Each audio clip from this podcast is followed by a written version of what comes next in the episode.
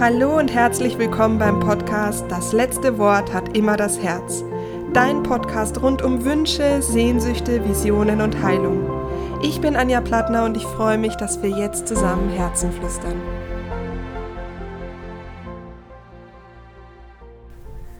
Hallo und schön, dass du wieder da bist hier im Summer Special mit Annelies Gumpold.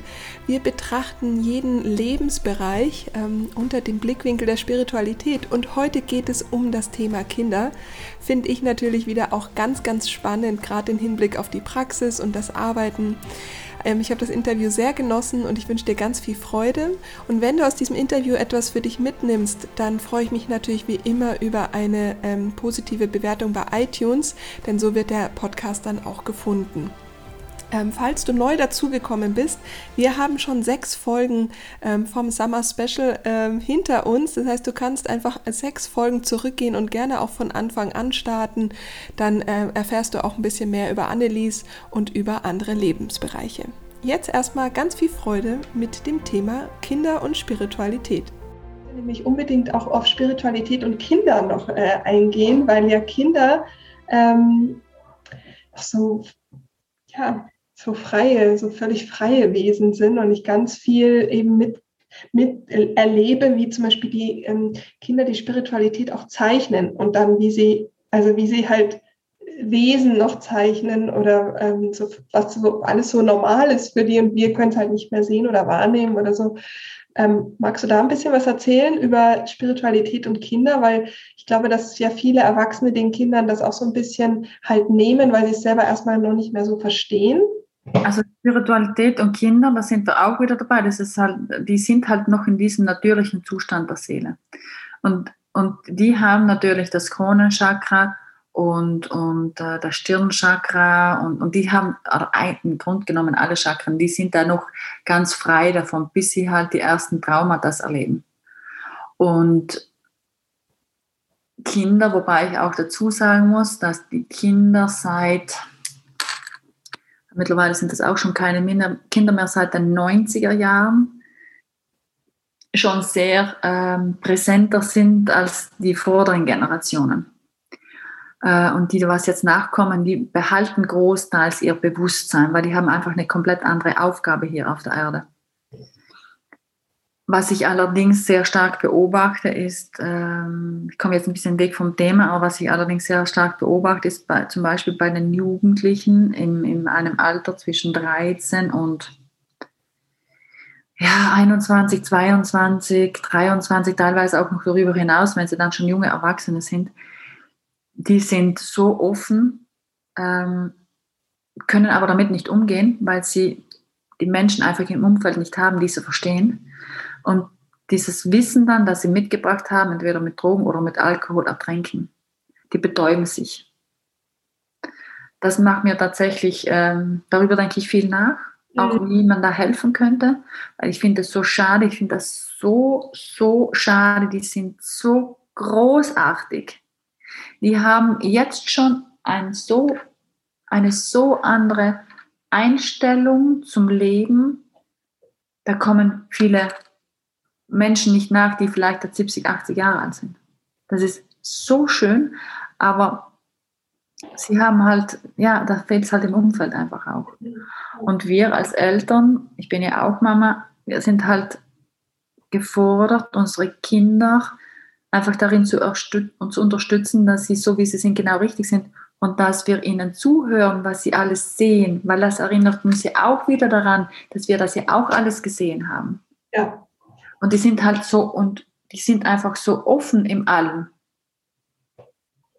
Und die sind, ähm, die wissen natürlich noch am Anfang nicht bewusst, aber unbewusst fühlen die das, dass sie begleitet sind, dass sie beschützt sind, dass sie genährt sind, dass alles da ist, was sie brauchen. Die haben dieses Urvertrauen noch, noch.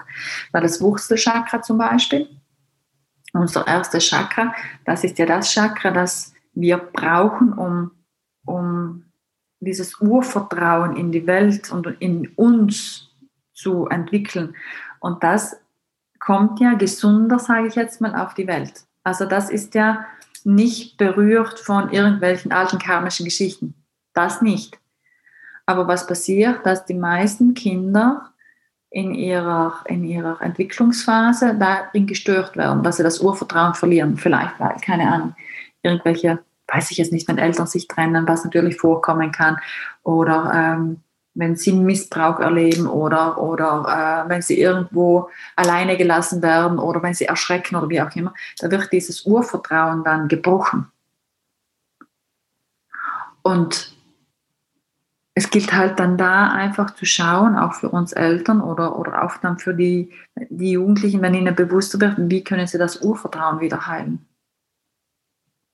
Mhm. Das können wir Eltern begleiten. Ja.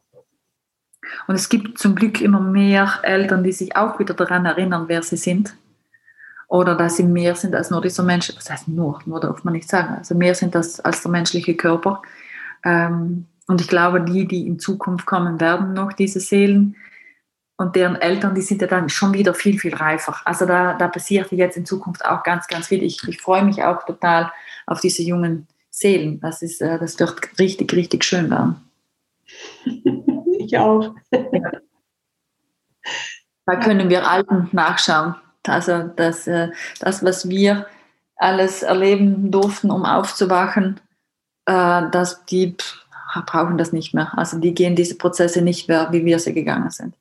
Habe ich, äh, hab ich auch das Gefühl in der Praxis, ähm, ich, also ich arbeite ja unfassbar gerne mit Kindern, weil, ähm, weil weil die sich dadurch nochmal anders gesehen fühlen auch. Und es ist, äh, da geht einfach so schnell so viel ähm, in, die, in die eigene Kraft gehen. Ich hatte letztes, ich weiß nicht, irgendwann dieses Jahr hat eine, ähm, ich nenne sie meine kleinste Klientin, weil die ist eine der ersten gewesen, die sagte dann, sagte zu ihren Großeltern, ja, wieso, was machst du denn da so lange rum? Geh doch einfach zu Anja und nimm doch die Abkürzung.